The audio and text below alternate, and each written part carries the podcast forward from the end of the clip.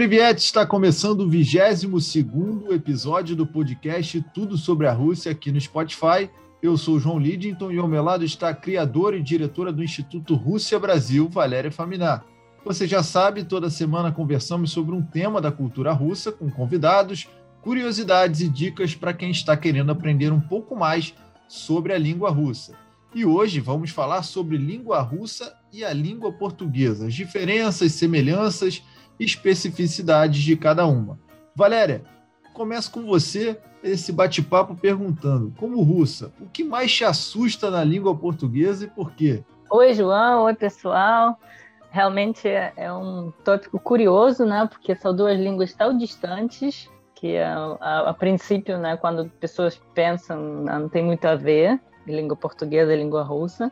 Porém, eu acho que a gente tem mais coisa a ver do que as pessoas imaginam. Ah, e um, o que hoje em dia é, já me acostumei bastante com português, né? Já não sinto tanto medo de português.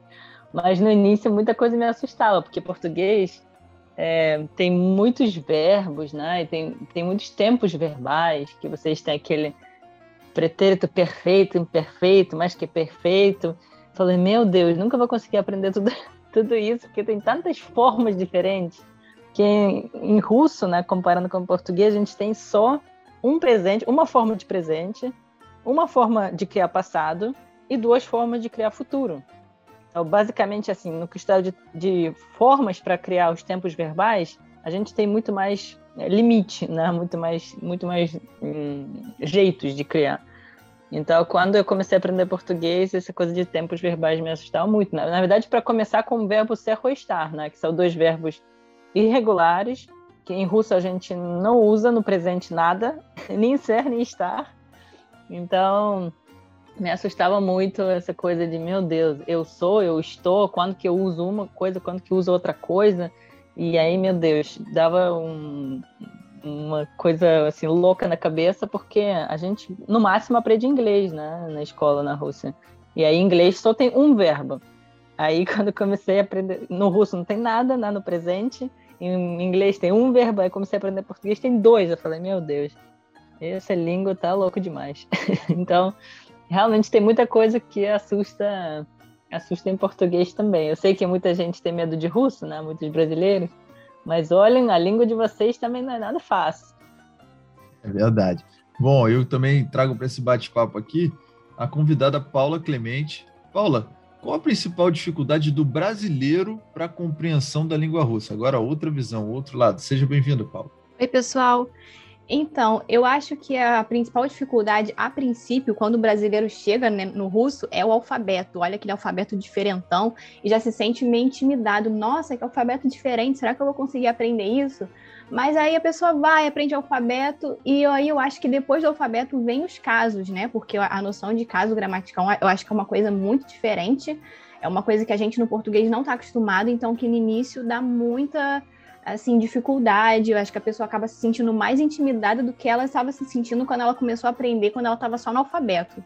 Eu acho que é isso, basicamente. A princípio, alfabeto e depois os casos gramaticais pela minha experiência, também acho que é isso mesmo, pelo que eu vejo dos alunos, que a, a Paula também né, tem muitos anos de, de russo.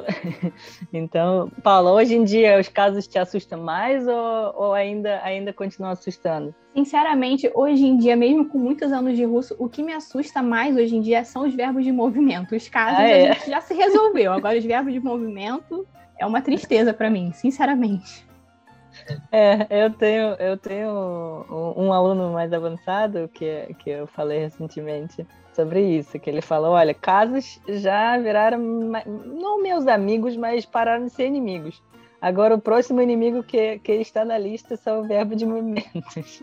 É, a gente vai aos pouquinhos aí tentar desmistificar cada um deles. Eu sou um aluno bem iniciante, ainda estou com muitos medos para superar, mas a gente vai aos poucos aqui conversando e queria falar, ô, Valéria, se é verdade mesmo que uma palavra em russo pode ter até 24 variações de acordo com gênero e número, e se vocês podem citar alguns exemplos e nos explicar como é que funcionam essas variações. Então, é justamente essa coisa que a, que a Paula mencionou agora, que são casos, né, declinações, que é, é tipo, essas 24 variações que você mencionou não tem a ver só com gênero e número. É, porque com gênero e número a gente tem normalmente quatro opções. Por exemplo, se for aditivo. Né? Se for substantivo, substantivo tem, cada substantivo tem seu gênero, né? Então, ele não vai mudar. Agora, se for um aditivo, igual em português, a gente tem é, que, você, que muda para vocês a terminação, né? Bonito, bonita, né? E aí, assim que vai mudando dependendo do gênero da palavra do lado. Em russo a gente tem três gêneros, né? Que é masculino, feminino e neutro, que já, então já temos para cada aditivo a gente já tem três opções. Né? Mas, aditivo masculino, aditivo feminino, aditivo neutro. Como se fosse bonito, bonita e gênero neutro. três. Aí, número. É, só que em número vocês têm duas opções, né? Masculino, plural, feminino, plural. A gente tem uma opção só para todo. Então, graças a Deus, na, nesse caso a gente tem um pouco menos uh, problemas, vamos dizer assim, porque imagina, se for masculino, feminino, neutro, e depois masculino, plural, feminino, plural, neutro, plural, seria muito mais complicado. Não, em russo a gente tem masculino, feminino, neutro e plural. Plural é uma opção para todo mundo, para todos os gêneros. Então, se a gente pegar qualquer aditivo, vai ser masculino, feminino, neutro e plural para todos os gêneros. Então, já temos quatro, quatro formas. Aí que começa a entrar os casos que a Paula mencionou porque né, em cada caso diferente muda a terminação da palavra. E aí são seis casos no, no total. Né? Então, em cada caso, não que a palavra mude completamente, dá para entender, né? mas uh, que aí começa a mudar as terminações de palavra, por exemplo. Caso, no caso uh, nominativo, né, o caso é aquele caso que a gente aprende no início, né, que é o caso de sujeito. E aí tem lá essas quatro opções que eu mencionei, masculino, feminino, neutro plural. Aí esses, essas quatro opções começam a mudar em cada caso, né, que são mais cinco, além do nominativo. Então, se, se a gente multiplicar essas, essas uh, quatro opções de variação por seis gêneros, realmente vai dar cinco, 24 variações um, só que assim, é, isso quando, né, quando alguém vê isso ou escutar isso, vai falar, caramba, aí vai desistir de russo de vez. Não é assim que você chega no russo, começa a aprender e você já vê todas as terminações ao mesmo tempo. Uh, tem gente que até faz, faz, faz isso, mas isso não é aconselhável, não é algo que você tem que fazer, porque realmente assusta e a pessoa se perde nessas terminações. Então, o que eu recomendo, estudando os casos, por exemplo, é ir um por um. Tipo, escolher um primeiro, dar uma primeira olhada, entender como funciona, ver a terminação, né? a terminação que muda, e aí se acostumar primeiro com o caso, depois ver outro, e aí se acostumar primeiro com o próximo, se acostumar depois com o próximo, e aí sim vai, porque quando a pessoa vê a tabela inteira né, de todos, é como se é, Sabe aquele site que, que eu uso muito site de conjugação dos verbos em português? E aí, se eu, sem saber, porque assim, eu vou lá para o site, coloco conjugação do verbo tal e vejo forma que eu preciso. Mas se eu colocar um verbo lá, ele mostra para mim todas as formas possíveis desse verbo. Se eu não soubesse nada de português e, e, e alguém falasse para mim, ah, vai lá para esse site, coloca lá o verbo para ver quantas conjugações diferentes ele tem, quantos tempos verbais ele tem, eu ia ficar louca, porque né? Como eu já falei, tempos verbais vocês têm infinitos. Então você vai lá ver essas listas e listas de formas de cada verbo e assusta muito. Então, a mesma coisa, né? A gente tem russo também, a gente tem nossas tabelas. Só que eu não recomendo ver todas as coisas ao mesmo tempo, porque isso realmente assusta muito e a pessoa desiste de vez. E Paulo, você falou agora há pouco né, da questão de vencer a, o primeiro contato com o alfabeto cirílico, né, utilizado na língua russa. Como é que funciona o, o alfabeto, principalmente para quem está lidando pela primeira vez, que dá de cara com o alfabeto cirílico e não fica procurando o F, não tem o F, vê o que a gente pode chamar aí é, de uma maneira grotesca, um R ao contrário, e fala: caramba, o que, que é isso? Como é que é esse primeiro contato? Como funciona o alfabeto cirílico? Eu estendo a pergunta Valéria também. Então, tô, você, tá, é, você fez essa pergunta, eu estou tentando lembrar como, como foi meu primeiro contato com o alfabeto cirílico, né? É, eu lembro que quando eu olhei realmente, eu vi aquele alfabeto diferente, eu vi que tinham letras que eram parecidas, assim, que eram letras iguais ao, ao as letras do alfabeto latino. Eu ficava pensando se era, mei, era a mesma coisa. Assim, basicamente o alfabeto, ele, o alfabeto cirílico russo, ele tem 33 letras, sendo que duas letras não são letras, né, Valéria? São sinais. Uhum. É, ele compartilha, sim, letras com o alfabeto latino, e tem letras que a gente olha que a gente, que nem o R ao contrário, né? O R ao contrário, na verdade, passa longe de ser um R, é a letra IA. E o que é o R, pra gente, no alfabeto latino, parece o P. Então, assim, o alfabeto cirílico, ele tem umas semelhanças com o alfabeto latino, tem alguns falsos amigos, mas também tem letras que são exclusivas dele, que aí você tem que aprender mesmo. É, como, como o Paulo já falou, assim, o alfabeto normalmente assusta bastante no início. Só que as pessoas não sabem que o alfabeto é a parte mais fácil, na verdade. Que, que passando do alfabeto que começa a aventura. Né? As pessoas acham que, nossa, vou, vou demorar meses e meses aprendendo o alfabeto. Não, gente, não. Não mesmo, assim. Aprender o alfabeto dá para aprender ser assim, estudar mesmo na escola a gente aprende uma, uma, aula, basicamente. Uma aula de duas horas, primeira aula. A gente já introduz o alfabeto, os alunos já saem conseguindo ler algumas palavras. Claro, tem que ter prática, né? Claro que para ler a, a, o aluno consulta a tabela do, do a, alfabeto. Mas não é nada de tipo, meu Deus, vou, vou passar meses estudando. E, por exemplo, eu, já estudei árabe, gente. Esse alfabeto é alfabeto louco mesmo Aí que você realmente tem que aprender né, muito mais coisa. E, e, eles não têm linhas comuns que a gente tem, né? Eles têm um monte de linhas estranhas deles. Ou sei lá, chinês também que eu estudei, nem tem alfabeto. Então tem, existem é, alfabetos e línguas muito mais loucos que o russo, e o alfabeto cirílico é longe de ser um, alfabeto complicado demais, né? Como o Paulo já falou, tem várias letras que são iguais, tem algumas que confundem, claro, mas é tudo questão de prática. Passando do alfabeto que começa a aventura principal na língua russa. O alfabeto é só alfabeto é só porta de entrada. Eu costumo falar que assim, quem é, é, alfabeto é aquela prova, sabe? Que se você é, realmente tem interesse suficiente no russo ou não. Porque se você ah, chegou na, na língua russa, abriu o alfabeto e já desistiu, então a língua russa não é para você mesmo. Quem passa do alfabeto, aí que abre todos os portos depois, consegue aprender né, mais coisas. Agora, se a pessoa desistiu logo no alfabeto, então não tinha vontade suficiente para aprender russo. É o batismo, passou pelo alfabeto, é, pode seguir. Eu queria saber, a gente está falando um pouco das diferenças, né? Vamos falar um pouquinho também agora das semelhanças. Existem palavras comuns à língua russa e à língua portuguesa, que o russo e, o, e, o, e quem estuda português, o brasileiro, vai entender? E quais seriam? E se vocês podem elencar também outras semelhanças nos dois idiomas?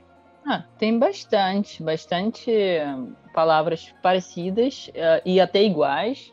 Né? Por exemplo, tem política, uh, tem medicina, uh, literatura, matemática.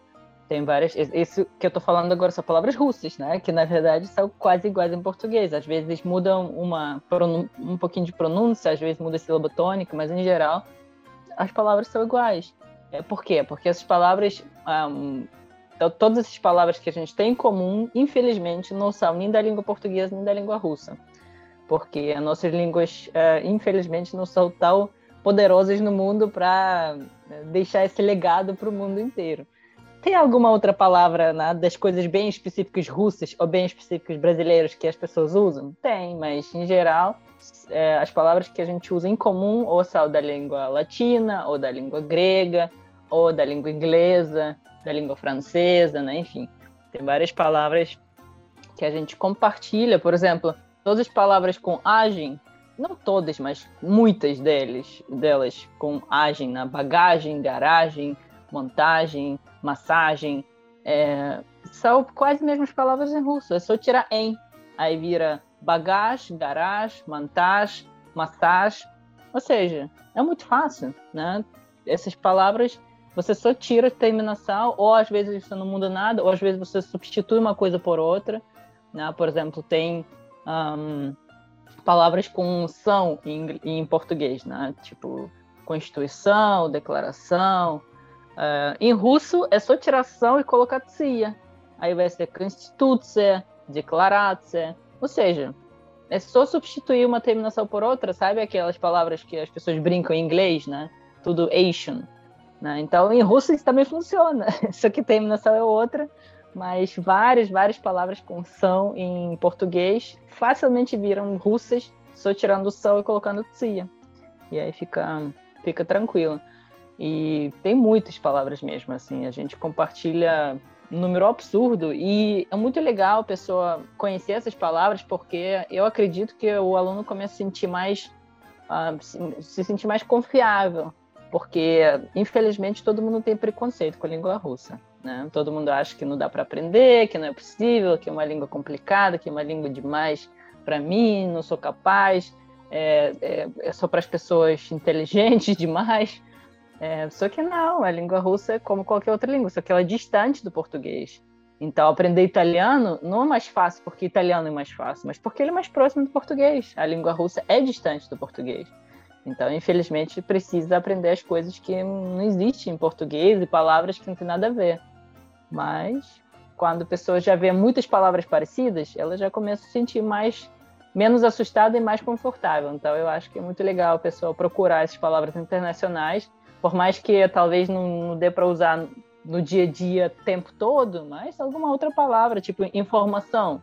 É uma das palavras muito importantes, né? Porque você chega na Rússia, que é informação, você procura a palavra o quê? São, eh, troca por tia, você procura a palavra informação. Ou seja, né? já não é tal um, difícil, né? já dá para ler, já dá para entender ah, informação. Então, aqui que eu posso tentar perguntar alguma coisa. Então, essas palavras ajudam na, na hora de tirar esse primeiro medo de russo. Valéria realmente está tornando mais fácil. Ouvindo assim, a gente fala, bom, é, fica mais fácil mesmo. Bom, como eu queria, como aluno da língua russa, o que mais me causa dificuldade é o sinal brando. Ele realmente, para mim, é um pouco assustador. Ele é mesmo, Paulo, o maior vilão para quem quer aprender russo. Você, quando aprendeu, começou a aprender aquele vamos chamar de Bzinho pequenininho, não é um Bzinho, a gente sabe, mas pelo menos para a gente aqui no, no, Brasil, ele lembra um B pequenininho. O sinal brando, o U, né, que, que é difícil até de, de pronunciar, assusta tanto assim? Então, sinceramente, o sinal brando para mim, quando eu comecei, não foi uma dificuldade. Eu senti um pouquinho mais dificuldade no sinal duro, que ele tem uma, uma pausinha que até hoje eu não sei reproduzir. Mas eu acho que, foneticamente falando, a maior dificuldade não é nem o sinal brando, nem o sinal duro, é a letra E. Inclusive, Valéria, quando você estava fazendo a semana do russo, eu, eu parei para assistir um pouco a aula do alfabeto, porque eu queria ver como é que você ia ensinar essa letra, porque essa letra é uma coisa assim, sabe? Eu não tenho dificuldade para pronunciar ela nas palavras, eu pronuncio direito, mas é uma letra que eu acho que, a princípio, eu lembro que eu, foi difícil, eu tive que treinar muito para aprender a pronunciar essa letra direitinho nas palavras. Então, acho que a maior dificuldade foneticamente é a letra I. É, realmente, letra I. Eu, assim, eu tento explicar de vários jeitos, mas realmente assusta. Essa letra assusta as pessoas. Essa I, né, que, que é, sai da barriga, né, como se alguém batesse na barriga, e as pessoas ficam lá tentando, tentando, mas é, é, uma, é uma letra nossa própria. Acho que é a única letra, na verdade, que, um, que realmente não tem nada parecido em português. Que realmente é algo muito fora do comum Aliás, eu acho que em, em português de Portugal é um pouco mais fácil, porque lá eles têm. É, eles falam mais grosso, né, mais duro. E a língua russa é mais dura do que a língua portuguesa, principalmente do Brasil. Então, eu acho que essa, essa, essa coisa de. Né, que vocês falam aqui, tio, né, tio, tia, eles falam lá meio, meio que tio, tio, né, algo mais duro, né, algo mais uh, pronunciado mais fortemente. Então, eu acho que esse tio do tio é, é algo mais próximo do, do i que vocês podem ter na língua portuguesa. E aí uh, ajuda, assim, já ajuda se pronunciar desse jeito, né? U, tio, tipo ti, né? Que a gente tem na palavra ti, que é você, ou tu. Uh, então, só tirar o do, do tio, então vai ser ti, ti, mais ou menos assim, né? Aquela palavra tio pode servir para ajudar na hora de criar essa, esse som, que realmente é som muito, muito, né, muito desafiador. E, como o João falou, sinal, realmente sinal duro, sinal brando, também tem essas, coisas, né, esses, esses desafios, porque um, são sinais, né? Não são palavras, não são letras e as pessoas não estão acostumadas que como, como assim? Tem uma letra que não é letra, que é sinal, que não tem som, como que fica?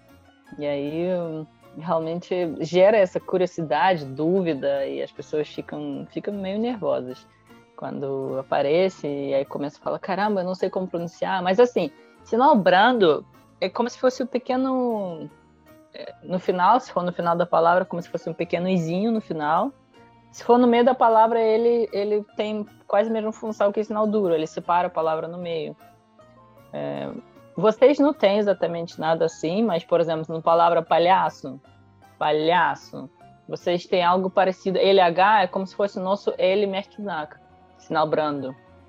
Porque é, se não tivesse H lá, seria palácio, né? Para vocês. Ah, então, o palhaço, ele meio que. É, essa H, ele meio que faz ele mais suave e meio que faz essa mini, mini pausa no meio. Meio que não, não deixa misturar ele com A depois, para não ficar lá, né? Ele fica palhaço. Então, essa mais ou menos, essa mais ou menos é nosso sinal brando. Só que vocês têm só NHLH. A gente tem inúmeras combinações, né? A gente tem Merkisnak com todas as consoantes que a gente tem, praticamente. Então a gente tem mais, mais opções, né? mais, mais palavras como sinal brando uh, ah, para para se aventurar, vamos dizer assim. Estou dizendo, até o final do podcast, todos os nossos mitos e medos vão, vão ser perdidos, a gente vai entender um pouco mais. Eu vou confessar, nem botei isso no roteiro, mas para mim o que é mais difícil é identificar a sílaba tônica, que aí o O vira A. Isso daí, para mim, ainda é um, um baita desafio, Valéria. Mas então, eu vou te contar, eu já tenho muito tempo de russo, como a Valéria falou, e até hoje eu também tenho problemas com a sílaba tônica, então, assim, não se preocupe. A sílaba tônica é uma coisa que a gente acaba aprendendo na prática mesmo, ouvindo muito, praticando muito, é que a gente, assim, fica melhor de identificar, mas vez ou outra a gente ainda acaba dando um deslize. Então, é uma dificuldade que acaba persistindo aí por muito tempo ainda, por vários níveis, não só com os iniciantes. É, que é engraçado é. que às vezes uma palavra não tem A nenhum na palavra, é tudo O na palavra. E aí quando a professora lê, você fala, oh, peraí, não é possível. Cadê, cadê os O's dessa palavra? Sumiram? Tudo, tudo, todo... é, tudo virou A. é, por aí, né? É, não, realmente. Por exemplo, a gente tem palavra normal, né? Que é tipo normal, né? Ok. Né? E aí tem normal, no. Tem dois O, né? Que é no, no, no e um depois no final. Só que aí não são tônicos, né? Então a gente fala normal, né? Normal, né? Então tem dois O que não, não são O, né? Não faz a função do O.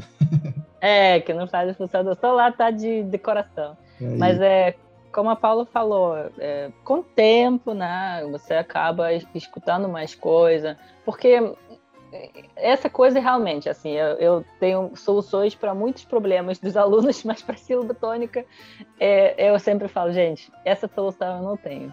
Mágica eu não faço, é, sílaba tônica em russo não é fixa, então ela pode ser completamente aleatória na primeira sílaba, na segunda, na última, na penúltima, em qualquer. Então, assim, cada palavra tem sua sílaba tônica e você vai ter que aprender palavra por palavra. Mas como a Paulo falou, é, escutando muito, lendo muito, né? Vendo vídeo, na né? pessoa falando. Às vezes você nem entende o que a pessoa está falando, mas não, quero dizer, não entende tudo que a pessoa está falando, mas as palavras ficam entrando. É assim que a gente aprende, né? Os, os bebês na Rússia aprendem assim. A gente também não nasce sabendo como, como falar cada sílaba tônica, mas o bebê fica escutando, escutando, escutando, escutando, e um dia ele sai falando. então, infelizmente, na questão de sílaba tônica, é, é basicamente isso. E quando a gente fala, bom, aprendi, aí vai para o plural, a sílaba tônica vai para o outro lado, aí você fala, não, tá bom, desiste, não é bem assim, não é tão fácil. Vamos lá. É, queria também que vocês falassem sobre os dias da semana. Né? Por que, que brasileiros e russos se atrapalham tanto com a questão dos dias da semana na hora do aprendizado? Ou é só uma sensação minha de que é diferente? Bom, é, Assim, eu, eu sinceramente, até, até hoje, às vezes, falando sobre português primeiro, né? É, até hoje, eu sei dia da semana e tal, mas quando eu vejo, é, porque vocês gostam de escrever dia da semana em números, aí uh, fica muito estranho, assim, eu tenho que parar para pensar. Tipo, tá escrito lá, por exemplo, uh, sei lá, treino segunda e quarta. Aí tá lá escrito número 2 e número 4. Aí eu fico, peraí, número 2 e número 4. Mas por que que isso acontece? Porque em russo, primeiro dia da semana é segunda-feira pra gente. Então, primeiro dia segunda-feira, segundo dia terça-feira, terceiro dia quarta-feira. Então tá tudo ao contrário, né? Tá tudo atrasado. Uh, e aí, segunda, número 2 e número 4 para mim é é, para mim, se eu olhar para número 2 e número 4, vai ser terça-feira e quinta-feira. Né? Tipo, se eu pensar no mundo russo, só que não, não, para você é segunda e quarta. E aí que gera confusão mesmo. Então, assim, e quando a gente aprende com os alunos em russo, né, aí que começa mesmo esse embolo, de, embolo na cabeça, peraí, porque uh, vocês têm números, né, exatamente, segunda, terça, quarta, a gente não tem exatamente números mas alguns, alguns dias da semana tem a ver com números. Né? Tem a ver com o número ordinal de, eh, de russo. E isso gera confusão, porque eu falo, peraí, gente. Então, é, segundo dia da semana, para gente é terça. Então, segundo dia da semana vai ter a ver com segundo, com números, com palavra segundo. E as pessoas começam a falar: Meu Deus, agora que eu nunca vou falar dia da semana em russo, vou falar amanhã, depois da manhã, ontem, anteontem. Paula, você sentiu dificuldade na hora de aprender dia da, dia da semana? Assim, eu senti para gravar a ordem dos dias, mas não foi nem por causa desse detalhe, entendeu? Foi mais assim, dificuldade mesmo para gravar a ordem das coisas, que nem mês também, que para mim eu tive que assim estudar muito flashcard, muita repetição para aprender mês e dia da semana. Não foi nem por causa dessa diferença, né? Mas eu, eu lembro aqui que teve uma vez que eu mandei uns posts para Valéria. Aí a gente era a gente ia ter post no domingo, acho que era Páscoa, alguma coisa assim, era post no domingo.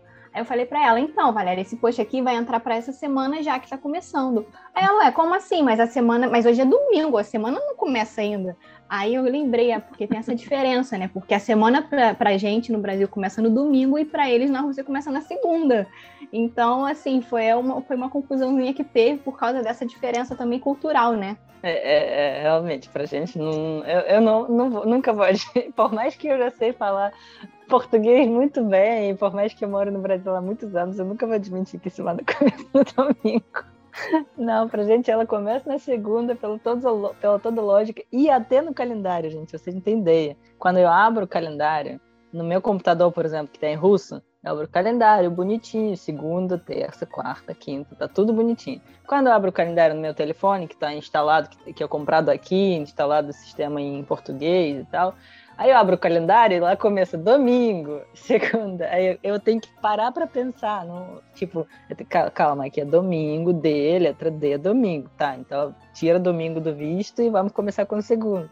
Você entender? É, é confusão mesmo, confusão mental.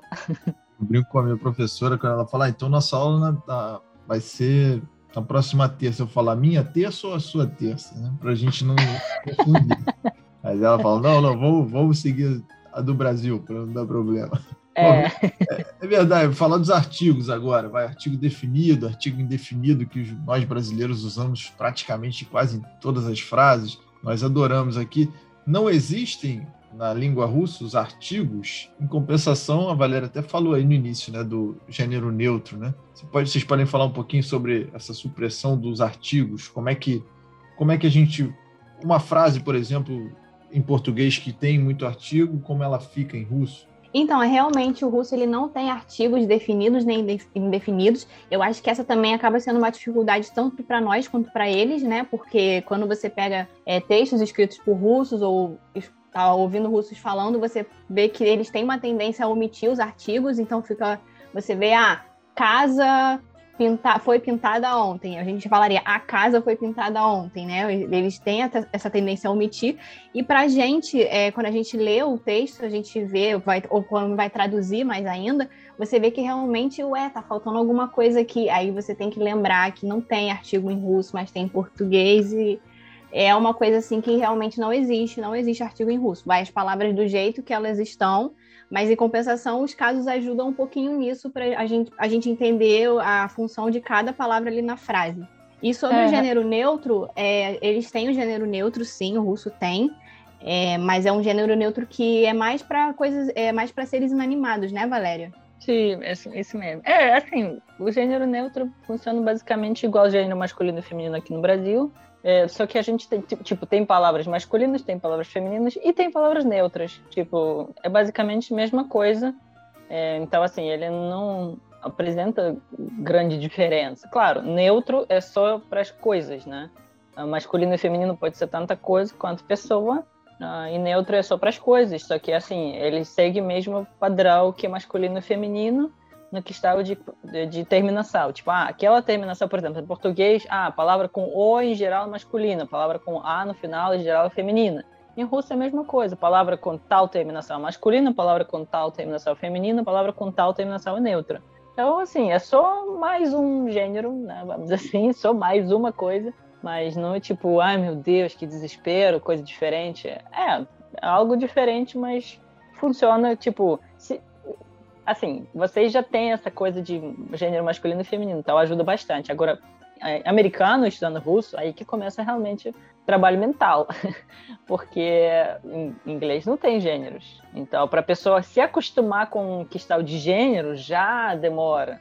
Aí depois ainda descobrir que tem três, aí que é realmente gera dificuldade. Agora, os artigos, como a Paula falou, realmente a gente tem tendência de omitir falando em português. Russos falando em português, é, porque a gente não está acostumado. A gente já sofre com artigos em inglês. Aí começa a aprender português, também tem um monte de artigos. A gente sabe. E, né, no real, pela, pela minha percepção e pela experiência na língua portuguesa, eu acho que é, usar algumas situações É, tem gente que usa artigo de um jeito, tem gente que usa artigo de outro jeito. Tipo, tem gente que usa artigo nesta situação e tem gente que não usa é, artigo nessa situação. E aí, tipo, não tem uma, uma definição, às vezes, em alguma situação, não tem uma definição, tipo, 100% assim. Ah, a pessoa fala, ah, eu usaria, mas não sei se está certo. A outra pessoa fala, ah, eu não usaria, mas não sei se está certo. E aí você começa a falar, caramba, se, se, as, se nem as pessoas sabem definir onde que tem artigo, onde que não tem artigo em alguma situação, eu não seria capaz. Então, eu, eu meto artigo onde eu acho que é para meter, coloco lá, eu na verdade agora peco pro, pro outro lado, eu coloco mais artigos do que é necessário, porque falar, ah, já que vocês têm artigos, então vamos usar.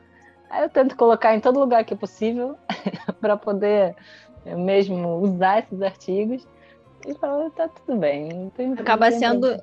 Acaba sendo aquele feeling, né? Ah, eu, eu sinto que aqui entra um artigo. é. Mas na realidade, mas assim, na realidade, você acredita que existe sim algumas regras para usar o artigo no português? Porque assim, eu também, eu também era, eu também sou assim, né?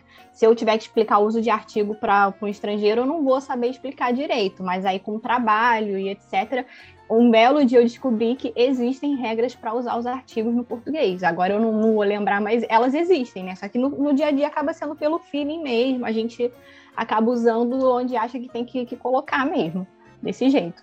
É, é, não, assim, quando eu estava aprendendo português, tem algumas regras dos artigos, tipo, por exemplo, sei lá, com todos os países do mundo você usa o artigo, menos Portugal, não sei porquê, né?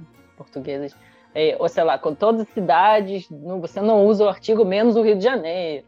Então, assim, tem algumas regras que, tipo, você acaba aprendendo, mas eu, eu vi que algumas situações acaba, tipo, né, que, por exemplo, sei lá, até próprio, né, que, que tem gente que fala né, que até atravessando ponte do Rio de Janeiro para o Niterói tem, tipo, né, sei lá, pessoa que fala no Rio a Casa da Maria em então eu falo Casa de Maria. E aí, tipo, e agora?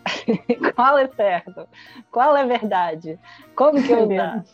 Aí eu acabo, ah, tá, gente, vamos, né? Vamos seguir. Importante entender, importante se fazer entender. é, exatamente. Exatamente. Realmente são as pegadinhas dos nossos artigos aqui também. Paula, na hora de fazer uma tradução, você como tradutora, né?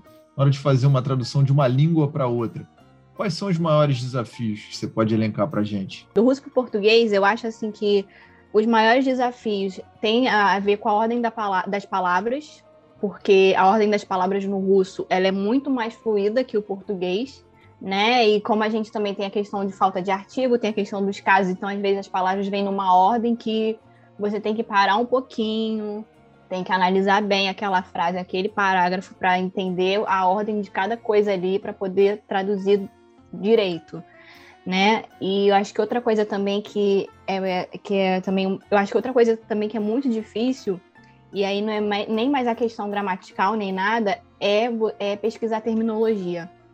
Infelizmente a gente não tem muitas fontes boas direto do russo para o português, então muitas vezes eu tenho que ler a, o significado da palavra em russo, tentar entender e, e, ver como seria aquilo em português, ou até mesmo pegar de outras línguas, ainda mais do inglês, e acabar fazendo uma dupla tradução daquela palavra.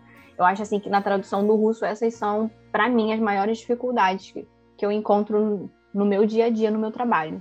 É, eu acho que realmente faz sentido o que a Paula falou da questão de, de ordem das palavras, que a gente tem por exemplo, a gente adjetivo com substantivo, a gente tem o de contrário de vocês. Né? Vocês falam casa bonita, a gente fala bonita casa.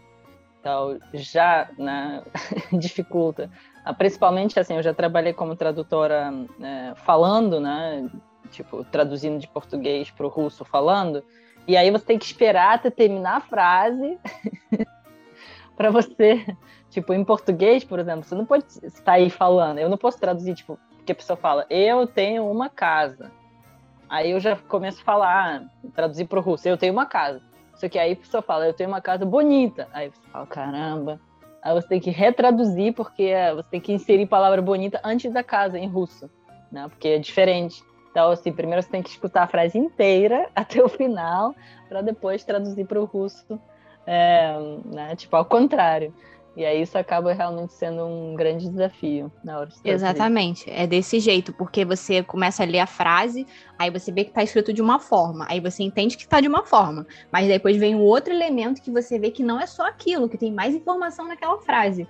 Aí você tem que parar, olhar direito, olhar, olhar o todo, não só a parte, para então chegar à solução. Porque realmente a ordem das palavras no russo eu acho que ela é muito mais fluida que no português. Uhum, uhum. É, eu concordo, porque a gente tem esses casos gramaticais, né, declinações, então a gente isso facilita uh, ah, para a gente troca, né, poder trocar. Não, não que sempre isso acontece, mas acontece. Por exemplo, vocês falam, é, sei lá, Ivan ama Maria. Se vocês trocarem Ivan e Maria, é, vai ser Maria ama Ivan. Então vai ser completamente o contrário, né? Vai ser tipo troca de sujeito a objeto. Em russo, a gente, se a gente fala Ivan ama Maria, se a gente trocar Maria e Ivan, por causa das declinações que mudam a terminação da palavra, ah, mesmo se a gente trocar a ordem para Maria ama Ivan, a gente vai continuar sabendo que é Ivan quem ama Maria e não Maria quem ama Ivan. Então, acaba que em russo a gente tem essa possibilidade a mais né, de trocar a ordem por causa das declinações, porque na declinação do sujeito, por exemplo, a palavra muda de terminação. E aí ela vai continuar com essa terminação mudada, é, independente, independente da, da posição, a gente vai saber que o objeto é essa palavra. Então, aí que ela pode aparecer em qualquer lugar da frase, que é aí que a Paula falou, realmente. É bem mais é bem mais complicado na hora de traduzir. Valéria, eu sei que varia né, de aluno para aluno, mas em média, se fosse fazer uma média, você tem uma experiência muito grande, um know-how pelo Instituto Rússia Brasil.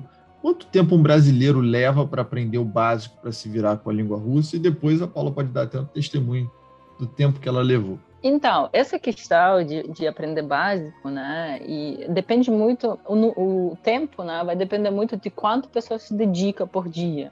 Não, porque, por exemplo, na escola a gente tem, em geral, é, os, os, as turmas que a gente tem, em geral, são duas horas de aula por semana. E aí tem gente que acha pouco, né? E aí tem, sei lá, faz outro, outras coisas mais intensivas, né?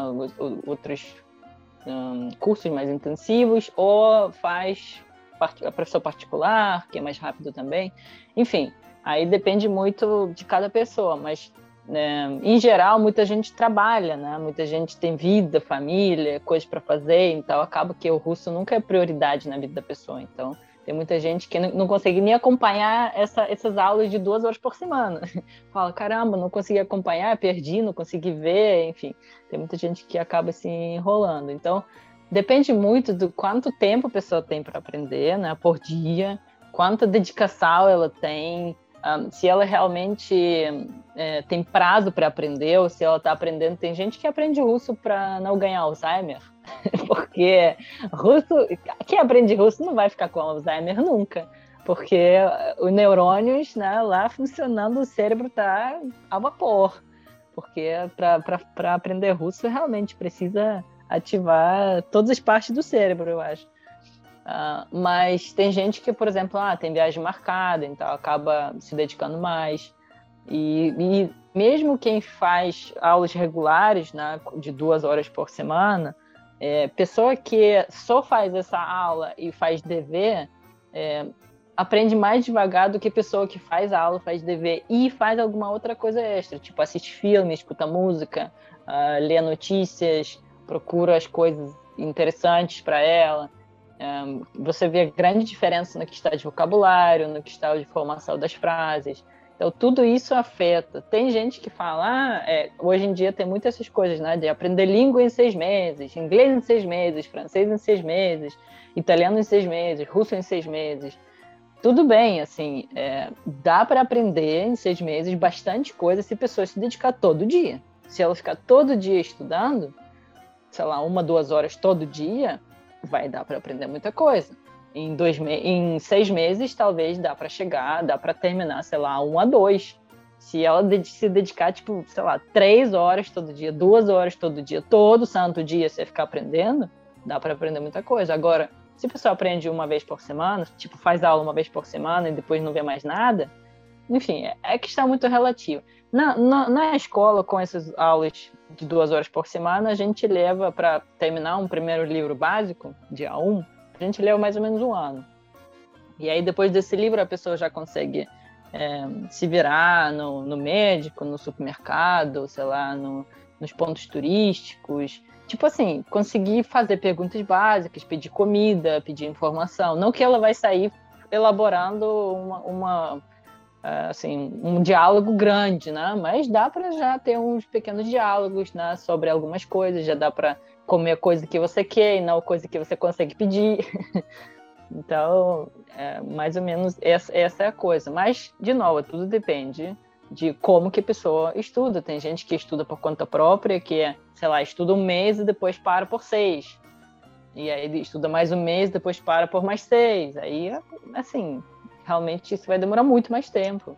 E tem pessoas que realmente estudam todo santo dia porque não tem mais, tipo, pessoa estu, sei lá, estudante na escola, na faculdade, tem muito tempo livre, de repente, vai estudando e estuda todo santo dia, aí vai ter progresso muito mais rápido. Então, assim, é uma coisa relativa, e mas as pessoas acham que né, dá para aprender qualquer língua rapidinho. Rapidinho, acho que não dá para aprender nem inglês, que é que é língua mundial, que dá para encontrar ela em todo qualquer lugar agora na, hoje em dia. Mas não acredito, não acredito nem no inglês em seis meses. Se a pessoa estudar realmente todo santo dia e, e talvez morar em um país que fala inglês. Aí sim, assim acredito. Mas em geral, tipo, quando eu vim para o Brasil, é, assim, eu demorei alguns meses para começar a falar alguma coisa, mas eu queria muito aprender português. Era minha meu objetivo. Eu vim para cá para o Brasil para aprender português. Eu queria muito aprender. Eu tipo comecei a conhecer as pessoas que não falavam nada de inglês e a gente se virava de alguma maneira, gestos, mímica, né? Uma palavra ou outra entendia, uma palavra ou outra não entendia. Então assim, eu tinha imersão, é, assim, mergulhei de cabeça. Mas aí, assim, dá para aprender rápido. Mas se, se a pessoa está disposta a isso, realmente. É, eu concordo, né? Eu acho que para aprender uma língua não tem fórmula mágica, não é receita de bolo, vai variar de pessoa para pessoa, vai ter gente que vai aprender mais rápido, vai ter gente que vai aprender mais devagar, por, por vários fatores. É como aprende, o tempo que aprende, motivação, é, os meios que a pessoa usa, né? Mas, assim, eu digo, pra, pela minha experiência, eu devo ter levado aí um, cerca de cinco anos para começar a ter um uso mais autônomo da língua, fazer traduções que não fosse do inglês primeiro para depois fazer para o português, né? Fazer traduções direto do russo. Eu devo ter levado aí uns cinco anos para adquirir um conhecimento legal, um uso legal da língua. É, e a, a Paula né, estou por conta própria, então quem está né, quem tá nessa, estudando por conta própria, tudo depende de vocês. vocês que são donos do seu próprio conhecimento. Então, Né? Em cinco anos aí, tá vendo? Cinco anos, Paulo já come, com, começou a traduzir as coisas de russo para o português. Então, é um bom resultado. E tenho certeza que esse podcast já ajudou muita gente, encorajou muitas pessoas a mergulhar nesse mundo da língua russa. A gente está chegando na parte final do nosso 22 episódio do podcast Tudo sobre a Rússia. Sempre no fim, pedimos para Valéria Faminar, criadora e diretora do Instituto Rússia Brasil, nos ajudar com dicas de vocabulário sobre o tema do podcast. Valéria, qual vai ser a dica de hoje? Então, hoje eu trouxe, como a gente está falando sobre russo, português, eu trouxe três palavras que tenho certeza, em russo, né, palavras russas, que tenho certeza que todo brasileiro já falou uma vez na vida e, e, quase tenho certeza que falou errado, porque é, saiu, aquele, saiu aquela palavra russa abrasileirada. Não que está errado na língua de vocês, né, porque vocês pronunciam a palavra com as regras de português, né? Então, se a palavra aparece para vocês, vocês vão ler ela do jeito que ela é escrita na letra latina, né? E aí vocês vão ler de acordo com a, a regra da língua portuguesa. Mas essa mesma palavra, como ela é russa, né? Ela tem suas próprias línguas, suas próprias uh, regras de leitura na língua russa. Então, a minha dica de hoje vai ser três palavras uh, que é realmente assim. Agora vocês vão saber como pronunciar do jeito certo e agora vocês podem brilhar, vai poder brilhar em qualquer reunião da família amigos falar, olha só, eu sei que você está falando errado. A primeira palavra que está super na moda agora é o nome da nossa vacina, né? que é aqui é Sputnik, que é o nome dela em português. Na verdade, a, a gente pronuncia ela como Sputnik, Sputnik, que é bem cortado no final, não tem não tem Q, não tem K, não tem nada, Sputnik, que na verdade é satélite. Né? Traduzindo de russo para o português, a palavra Sputnik significa satélite. Então a gente tem vários satélites lá no, no espaço, né? A Rússia é muito avançada né? nessa questão de é, viajar para o espaço. Então eu acredito que por causa disso, porque por ter orgulho né, disso, a, a primeira vacina desenvolvida na Rússia tem esse nome de Sputnik. A outra palavra, que é uma uh, vodka famosíssima, que todo mundo uh, conhece, que é Stolichnaya, uh, que vocês falam aqui, na verdade, uh, em russo ela é pronunciada como Stalitnaya, que é igual o, o João já falou, que O vira A, então O que não é tônico em russo vira A. Em russo, essa O não é tônico, então vira Sta. Stalitnaya.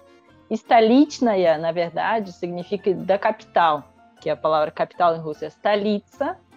Então, Stalitna é vodka da capital, ou seja, vodka feito na capital, né? ou seja, em Moscou, né? vodka de Moscou. E aí, só para vocês entenderem, né? esse nome que na verdade tem significado, né? não é só um nome aleatório. E terceira palavra que também é muito, muito usada é o nome do nosso teatro famosíssimo, que é Bolshoi, para vocês, né? E para o russo, de novo, tem essa coisa de trocar O para A, quando não é tônico, então nosso teatro se chama Balshoi. Balshoi, que além do O que vira A, também tem aquele sinal brando que a João mencionou, que uh, faz ele um pouco mais suave. Então fica Balshoi, como se fosse LH. Balshoi, Balshoi. Então o teatro Balshoi, na verdade, é Balshoi Teatro em russo, e palavra Balshoi não é um nome, não é uma coisa aleatória também, tem significado, significa grande. Então, o teatro Bolshoi, na verdade, é teatro grande, né? tem significado, é significado esse, só que hoje em dia essa palavra já virou nome desse teatro, então as pessoas não associam mais diretamente com o tamanho, né? mas na verdade o teatro Bolshoi realmente é muito grande e muito bonito. Como sempre, todas essas palavras vocês vão achar no post que a gente coloca sempre avisando sobre, uh, sobre saída do, do episódio novo no nosso Instagram, arroba Instituto Rússia Brasil. Eu tava tomando a vodka errada então, hein, Valéria? é, né? realmente. Vacina, vacina, tomando vacina e vodka errada e indo, indo para o teatro errado. É, indo errado. Aproveitar essa questão de palavra, desmistifica logo pra gente, Valéria. Escravusca não existe, né? O pessoal criou essa palavra, associa ao russo, mas não tem nada a ver, né? É, não, não tem nada a ver, não. Essa foi, na verdade, a NET, a empresa NET que criou essa, essa palavra. E aí acredito que esse K no final, que tem matrioshka, né, que é aquela boneca, é, que abre, né? E aí tem esse ska no final, e eu acredito que as pessoas, né, pegaram esse ska como se algo russo e colocasse né, numa palavra, criaram uma palavra aleatória que as pessoas acham que é. E eu não entendia no início. Quando cheguei no Brasil, muita gente me perguntava o que é escavusca, escavusca, escavurska. Tem várias opções, né? Aí eu falei, gente, não sei que palavra é essa. Parece russa, né? Assim, tem você sente como se fosse algo russo, mas, pô, gente, não sei, será que eles falam errado? Depois eu fui pesquisar e vi que realmente foi uma invenção que na verdade significa nada. O pessoal até falava, ela não deve ser russa, não, não sabe o que é escavusca, a gente fala o tempo inteiro. É, pois é, vai lá, você é russa falsa, nem sabe pessoa falava escavusca. Bom, quero agradecer a convidada Paula Clemente pela participação aqui conosco. Foi um prazer, viu, Paulo, estar com você nesse bate-papo. Eu que o diga, foi um prazer. Muito obrigada por terem me chamado. Eu gostei muito de participar. Spassiva, agradeço a todos que curtiram nosso podcast Tudo sobre a Rússia, do Instituto Rússia Brasil. Quero agradecer também, Valéria Faminar, por mais um episódio. E quem quiser enviar sugestões de temas para os próximos podcasts, como é que faz, Valéria? Como sempre, vocês podem deixar suas sugestões no nosso Instagram, arroba Instituto Rússia Brasil. A gente vai tentar atender todas as sugestões e pedidos da melhor maneira possível. É isso, até a próxima. Pacá, pacá. Pacá, pacá. Pacá, pacá.